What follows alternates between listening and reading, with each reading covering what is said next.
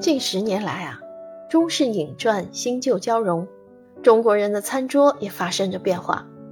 节令食材试图摆脱时间的束缚，一年四季生机勃发；本地滋味努力打破空间限制，一夜之间走南闯北。新的口味习惯在萌发，记忆中的味道却渐行渐远。在一个日新月异的世界里，该何处安放，诉说对美食的热爱呢？烟火三十六味记录了这变化中的点点滴滴。食物自何处生长，味觉从何处而来？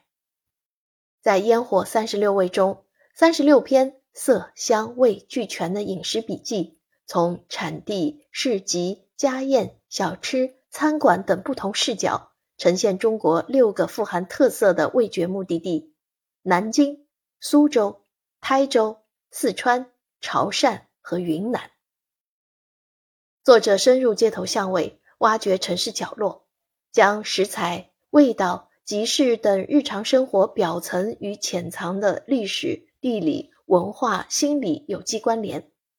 从餐桌上的酸甜苦辣咸，到市集上的牛羊海鲜瓜果，一饭一食都具有鲜活的时代气息。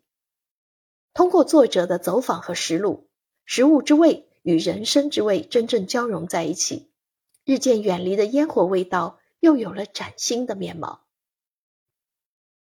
烟火三十六味在饮食类图书中打开了一扇新的窗，会让读者看到一片新的天地。